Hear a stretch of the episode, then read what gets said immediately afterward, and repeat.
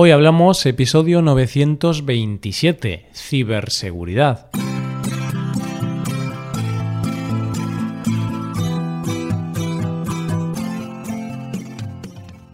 Bienvenidos a Hoy Hablamos, el podcast para aprender español cada día. Hoy es viernes, así que hoy tenemos dos episodios. Por un lado tenemos un nuevo episodio del podcast Premium. En este episodio estará Santi con nosotros y nos explicará cómo escribir un buen currículum para conseguir mejores trabajos. Para escuchar este episodio tienes que ser suscriptor premium. Hazte suscriptor premium en hoyhablamos.com. Por otro lado, en este episodio del podcast diario, Paco y yo volvemos a hablar de recomendaciones para evitar que nos roben. Pero esta vez vamos al ámbito tecnológico. Hablamos de consejos y pautas que nos permitirán estar más seguros en Internet. Hoy hablamos de la ciberseguridad.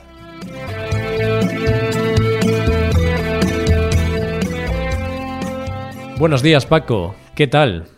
Muy buenos días, Roy. Buenos días, queridos oyentes. Estoy como, como la semana pasada. Muy bien, muy bien. Una semana mayor, una semana más adulto. se te nota, ¿eh? Se te ve en la cara ya, en las arrugas. se me nota en las arrugas, se me nota en este tono de voz tan, tan maduro, sí, sí, sí, tan, interesante que estoy poniendo ahora. bueno, Roy, ¿y tú qué pasa? ¿Cómo estás? Eh, ¿El mismo tono de voz de siempre? ¿Las mismas arrugas de siempre? Sí, yo creo que sí. no pasa el tiempo. Sí, sí, yo me mantengo joven, estoy perfecto. Pero bueno, Paco, eh, tengo que preguntarte, ¿te han robado esta semana?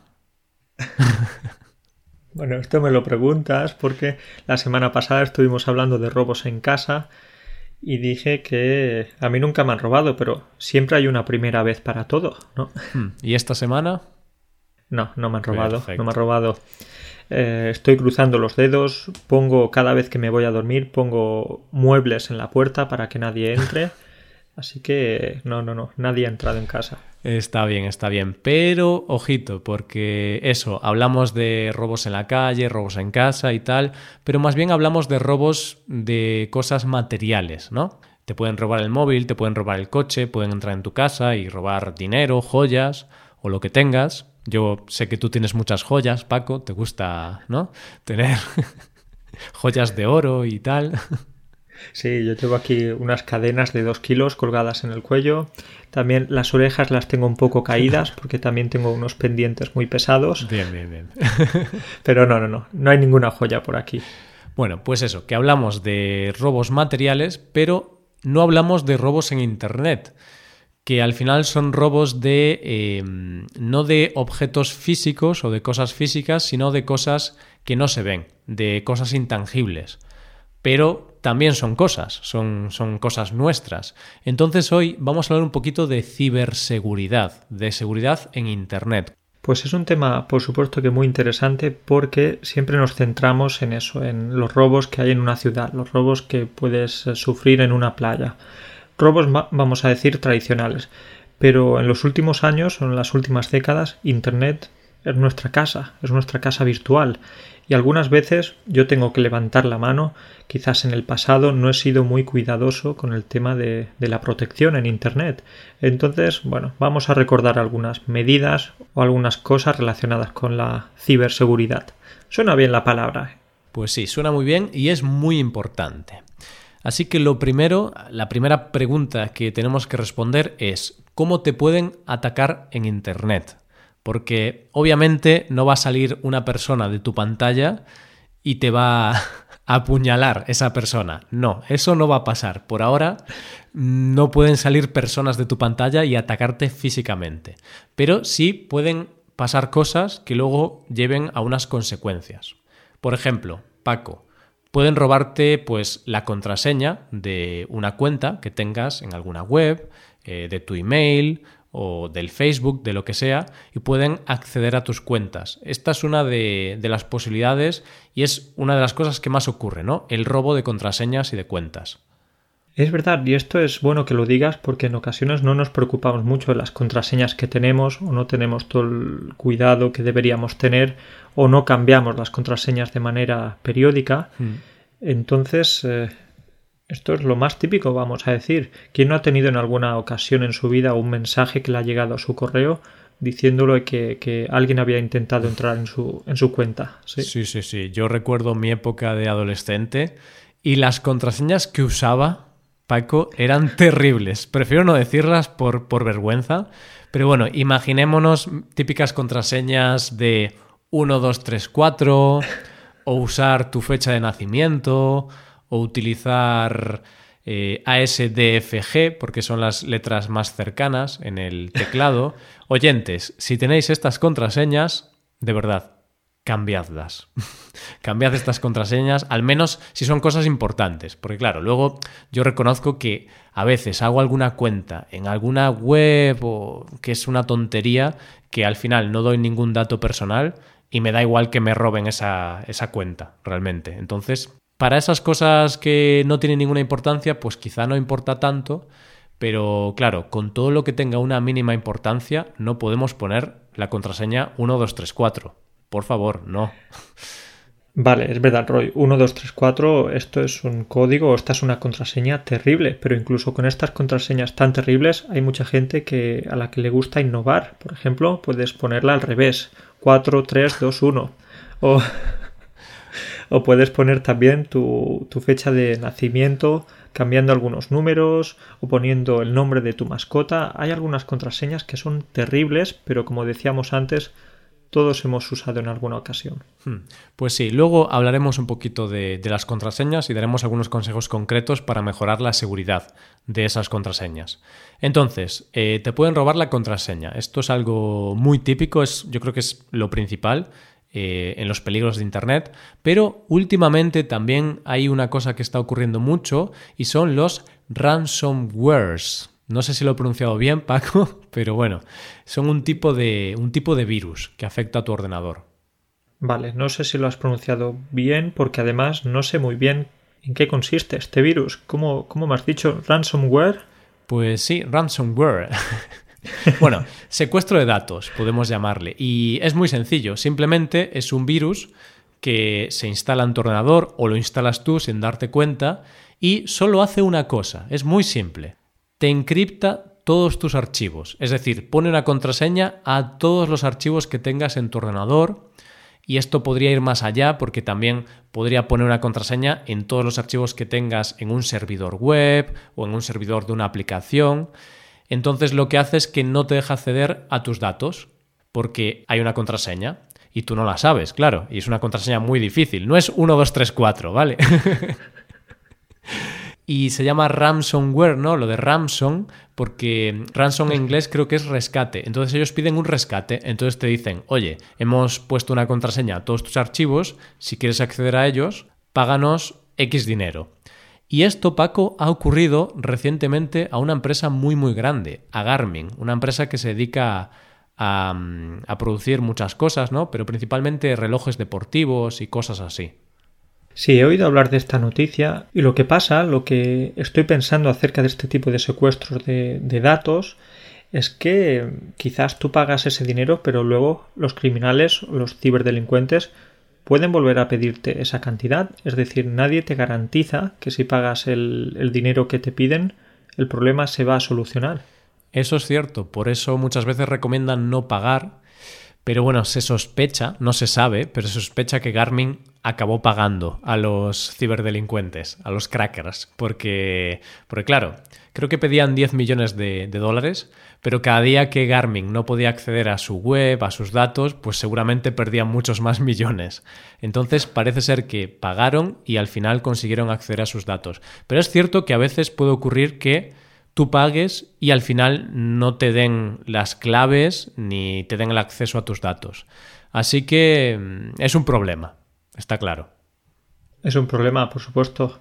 Esto de secuestro no suena bien ni, de manera física ni de manera virtual. Pues no, no Si me dijeses abrazos de datos, sí, abrazos ya, eso suena, suena mucho mejor, pero un secuestro yo ya sabía que no me ibas a dar una información muy buena.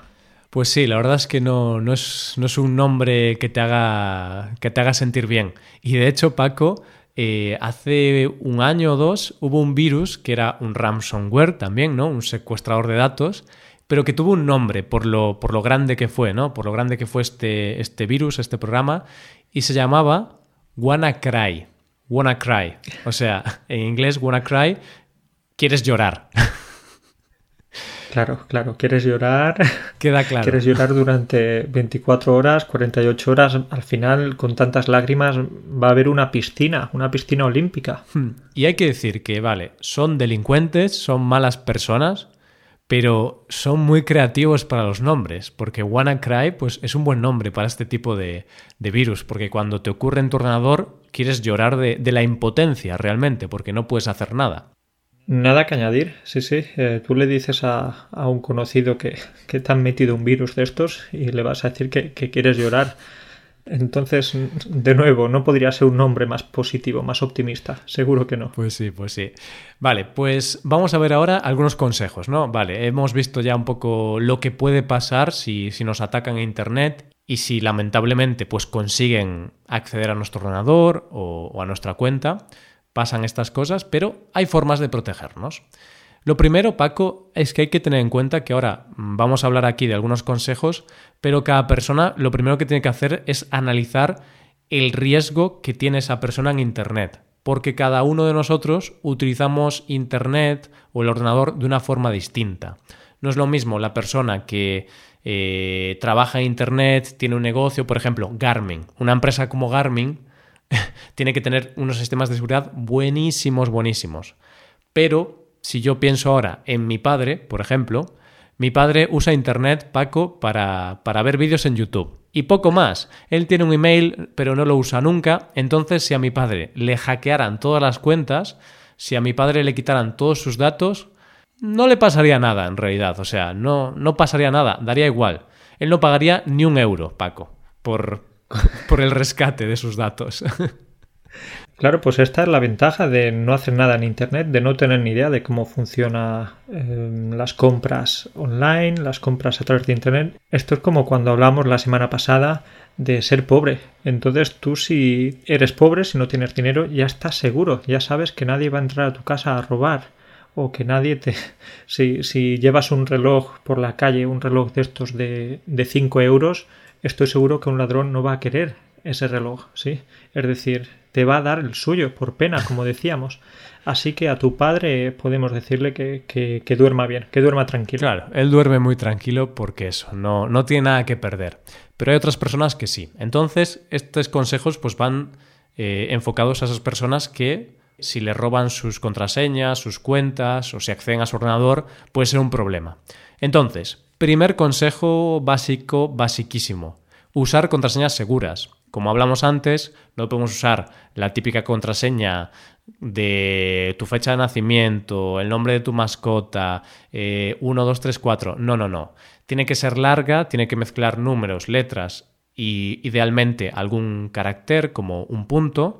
Y yo aquí tengo un consejo y es que mm, lo que se puede hacer es hacer frases que no tengan mucho sentido. Por ejemplo, voy a inventarme ahora una contraseña, ¿vale? No es la mía, no, intentéis acceder a mi mail. Pero mm, eh, a mi amigo se le cayó el teléfono por el váter. ¿Vale? Eso podrías poner esa frase, a mi amigo se le cayó el teléfono por el váter y luego usas un carácter, por ejemplo, un, un paréntesis y pones un número. 73559, no sé, ahí puedes poner el número que, tú quieras y cierras el paréntesis. Y eso sería una contraseña segura. Parece muy segura, pero también muy difícil de recordar.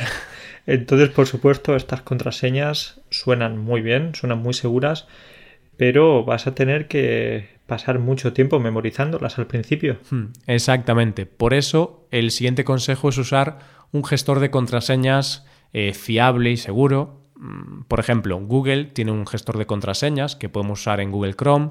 También hay una extensión que se llama LastPass, que está bastante bien. Y esto funciona de la siguiente manera. Tú tienes la contraseña maestra, que sería esa contraseña muy larga, muy difícil, como la que he explicado ahora. Y luego, cuando accedes a ese gestor de contraseñas, ahí tienes guardadas todas tus contraseñas. Entonces tú, cuando crees una nueva cuenta, guardas una contraseña aleatoria generada por este gestor de contraseñas, una contraseña segura, y la guardas en el gestor. Y aunque tú no te acuerdes, no pasa nada, porque la tienes en el gestor de contraseñas. Entonces lo importante es saber y tener una contraseña muy segura eh, en tu email y en el gestor de contraseñas, y luego las demás te las inventas. Pones una contraseña aleatoria muy difícil que no te vas a acordar, pero la vas a tener ahí guardada. Vale, eso está muy bien, pero tú imagínate ahora que se te olvida la contraseña para este gestor de contraseñas. Ahí, Paco, estás, estás fastidiado. O sea, no tienes nada que hacer. En realidad, mm, si pierdes la contraseña maestra, que le llaman, pues mm, perdiste todas tus contraseñas. Entonces, no, no puedes perder la contraseña maestra. En ese caso, lo que podríamos hacer es eh, recordar el virus del que me hablabas antes, quiero llorar, wanna cry, ¿no? Claro. Porque si se te olvida la contraseña segura, cuidado, cuidado, que tu vida ya a partir de ese momento no va a tener sentido. Claro, claro, pero bueno, a ver, eh, pues, sería algo muy raro, ¿no? Estoy exagerando, sí. Pero bueno. Tu vida quizás sí va a tener sentido después de eso. Te acordarás de algunas. Pero bueno, eh, tienes razón en que es algo que hay que tener en cuenta. Por eso hay que poner una contraseña que sí o sí nos acordemos. Tenemos que memorizarla muy bien. Bien, otros consejos, pues eh, tener un antivirus, es algo básico, sencillo. Eh, un antivirus en tus dispositivos, en el ordenador, en el móvil, en todo lo que tenga conexión a Internet. Y para protegernos del virus, ¿podemos ponerle una mascarilla al ordenador? no funciona así, ¿vale? Pero si hacemos una comparación, pues si para no contagiarnos del coronavirus nos ponemos una mascarilla y tomamos medidas de precaución, esto es lo mismo. Si no queremos virus, pues tenemos que poner medidas de protección. Y aquí no hay mascarilla, pero hay antivirus. Así que un buen antivirus, siempre actualizado, siempre funcionando, y ya estamos un poco protegidos. Y luego, otro consejo es tener actualizados todos los dispositivos, el ordenador, eh, Windows, Android, iOS, lo que uses, siempre hay que tener la última actualización lista y también hay que tener actualizados los programas, porque esto, yo por ejemplo antes, cuando era estudiante y tal, no me preocupaba mucho por esto y es verdad que a veces yo tenía el Windows que tenía actualizaciones que llevaban pendientes desde hace seis meses, ¿sabes? Hay que dejar las actualizaciones de manera automática, ¿no? Claro. Y, es verdad que algunas veces da un poco de pereza. A mí me da pereza hacer esas actualizaciones porque tienes que esperar varios minutos. Pero oye, quizás eh, la seguridad vale la pena en ese aspecto. Vale la pena esperar cinco minutitos y no estar luego preocupado todo el tiempo. Pues sí. Eh, otras cosas que hay que tener en cuenta. Eh, hay que tener cuidado con las descargas y con los archivos que, que nos envían por email. Porque seguro que a ti, Paco, y a todos los oyentes, pues os han llegado emails raros, ¿no? Emails que, que te dicen que Warren Buffett te va a dar 15 millones de dólares. Y luego, y luego tú llamas a Warren y Warren te dice, no, no, si yo no, yo no voy por ahí dando el dinero. Bueno, pues no, Warren Buffett no quiere darte 15 millones de dólares, Paco, lo siento. Es probable, porque la probabilidad sigue estando ahí, pero es, eh, esa probabilidad es ínfima. Claro. Entonces no, vamos a desconfiar de todas estas cosas raras, extrañas, archivos que nos lleguen y eso está bien, por ejemplo, para las personas que no saben diferenciar de si los archivos pueden ser dañinos o no. Entonces hay que desconfiar de los documentos adjuntos que te envíen en el correo. Parece lógico, pero quizás algunas veces no lo hacemos o se nos olvida. Sí, y de hecho esta es una de las formas más utilizadas para atacar a empresas que al final envían correos masivos a muchas empresas y hay un empleado que no se da cuenta y le envía un archivo que pone factura, por ejemplo, ¿no? Ah, una factura, entonces lo abre, pero no era un PDF, era un .exe, que hay que tener mucho cuidado con los archivos tipo .exe. Esto es Windows, ¿vale? En Windows. Entonces los archivos .exe son archivos eh, que sirven para instalar algo. Entonces si tú tienes que ver un PDF, por ejemplo, si tienes que ver un documento, nunca vas a tener que instalar un archivo .exe. Y el riesgo es que los .exe pueden instalar virus. También pueden instalar programas, por ejemplo, el, Microsoft Word puedes instalar, es un .exe, pero también puedes instalar un virus, el WannaCry, por ejemplo, del que hablábamos, ¿no? Y claro, si te envían el WannaCry, no va a poner wannacry.exe. No, no, no. Va a poner eh, factura, no sé qué, tal. Va a poner algo para que, para que caigas, para que creas que es una factura o una foto, lo abras y sin darte cuenta lo instales y ala, ya empieza a, propagarse por tu sistema el virus.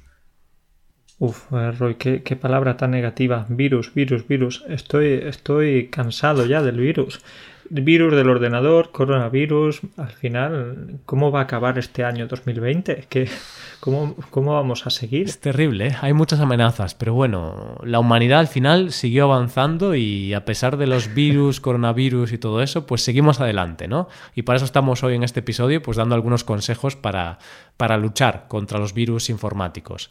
Así que mucho cuidado con lo que nos envían por email. Y, no solo gente desconocida, ¿eh? porque también amigos, compañeros de trabajo, podrían enviarnos algo, no porque lo hagan ellos, no porque sean malas personas, sino porque le robaron la contraseña, le robaron la cuenta. Si a un amigo le roban la cuenta, pues pueden usarla para enviar virus a los contactos de esa persona. Entonces, siempre hay que tener mucho cuidado con lo que abrimos adjunto en los correos electrónicos, en los emails. Con todos estos consejos que nos estás dando, Roy, estoy pensando que la mejor opción es no abrir el correo. De hecho, la mejor opción será no abrir el ordenador. Sí. ¿Qué te parece? Sí, lo mejor es eh, el correo tradicional, el correo postal. Ahí, como mucho, pueden enviarte una bomba, Paco, pero por lo demás, estás a salvo. Bueno, bueno, pues eh, nada, igualmente, hay que tener formación, hay que aprender estas cositas que aunque nos parezcan, o por ejemplo a mí, aunque me parezcan un poquito lejanas, pero oye, están ahí, están presentes. Y podrían ocurrir.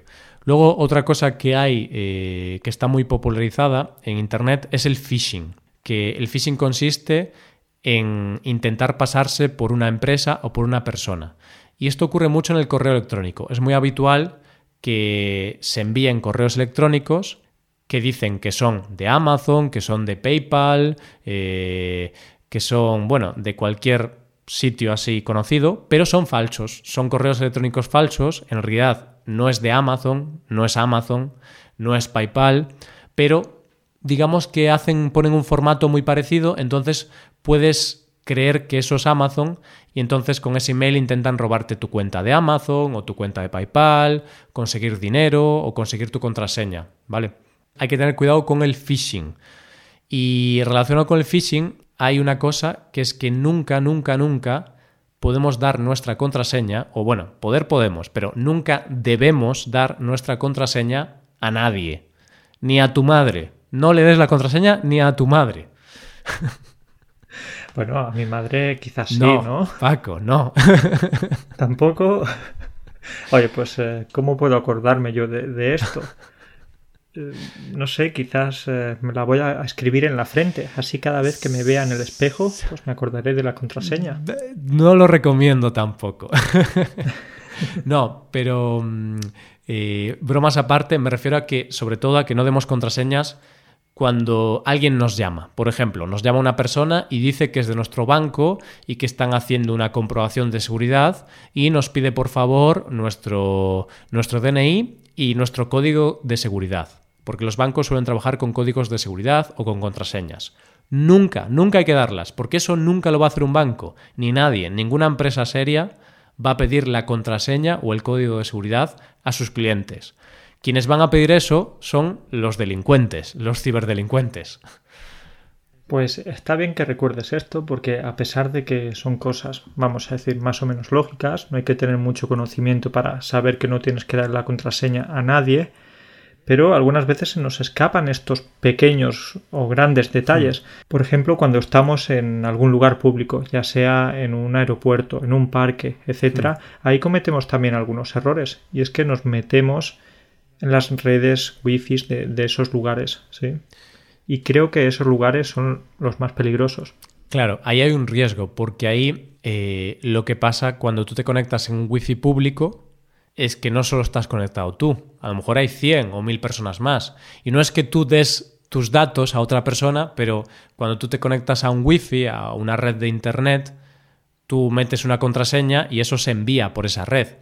Y si esa red tiene acceso muchas personas, podría haber alguna mala persona, algún delincuente que tenga algún programa para captar esa información que se envía a través del wifi. Y esa información puede ser tus contraseñas. Pueden ser tus contraseñas de tu email, de tu banco, eh, de todo. De, del Tinder, pues también puede ver con quién estás ligando.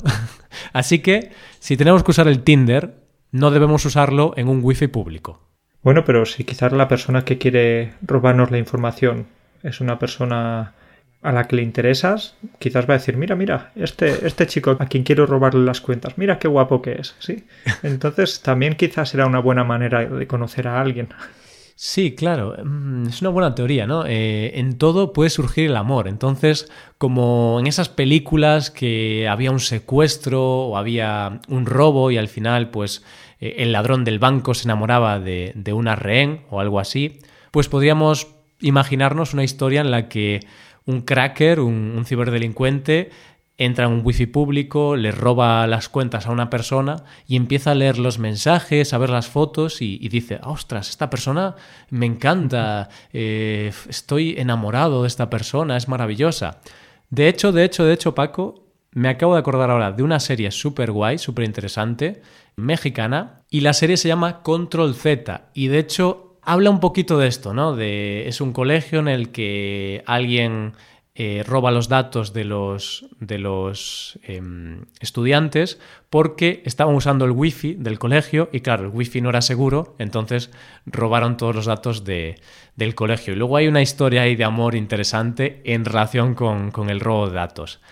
Así que una serie muy interesante. Control Z está disponible en Netflix. Y tras este anuncio publicitario, creo que ya va llegando la hora de despedirnos. Sí, sí, sí, sí. Bueno, eh, he de decir que es un anuncio gratuito, no pagado, porque yo vi esta serie hace unos meses y la verdad me encantó, me gustó mucho, así que la recomiendo.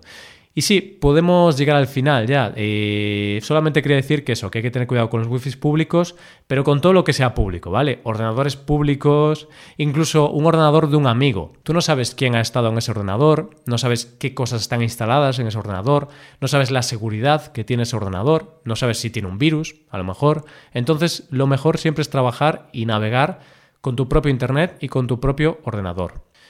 Y por último, Paco, la última recomendación que yo doy es que si tú trabajas con tu ordenador y tienes muchos archivos, eh, documentos, imágenes y es algo valioso para ti, tienes que realizar copias de seguridad, ¿vale? Tienes que copiar eso y ponerlo en algún sitio.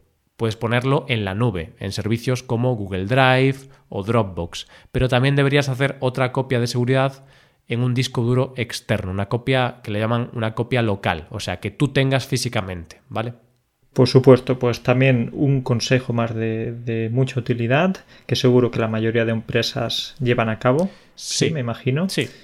Y otra cosa que casi se me olvida, Paco, que, la verdad se me olvidó decir, volviendo al tema de las contraseñas, eh, hablamos de que tiene que ser larga y todo eso, pero también hay un sistema para mejorar la seguridad de nuestras cuentas, y ese es el sistema de doble autentificación. Y esto consiste en que cuando entras en tu cuenta, tú pones tu usuario tu email, pones tu contraseña, y luego no accedes directamente, sino que se te envía un código al móvil o se te envía un código al email o tienes que acceder a una aplicación, ¿vale? Y tienes que poner el código que recibes otra vez. Entonces esto es un sistema para autentificar que tú eres la persona que está accediendo. Y esto es un sistema que añade mucha seguridad a tu cuenta porque aunque tengan tu contraseña, si no tienen ese segundo dispositivo en el que tienes que recibir el código de seguridad, de verificación, no pueden acceder. Entonces, esto le da muchísima seguridad y si tú tienes algo importante, pues tienes que tener el doble factor de autentificación. Por ejemplo, eh, en el email, yo en todos los emails tengo este sistema, porque si no, estás vendido, si no, te pueden robar fácil. después de todas estas cosas de las que nos has hablado, eh, lo que tenemos más claro es que, por supuesto, hay que ir con pies de plomo, hay que ir con muchísimo cuidado y saber que toda precaución es poca. Entonces no queremos eh, ser aquí como, como padres o abuelos, pero sí que tenemos que intentar aplicar todos estos pasos o, pautas. ¿sí? Hmm, exactamente, al final eh, más vale prevenir que curar. Podemos acabar con eso. Pues nada, Paco. Acabamos con eso. Muy bien. Muchas gracias por esta conversación y nos vemos la semana que viene. Cuídate mucho. Fíjate qué responsable, Roy. Pues nada, nos vemos la semana que viene y eso, a cuidarse. Hasta la próxima.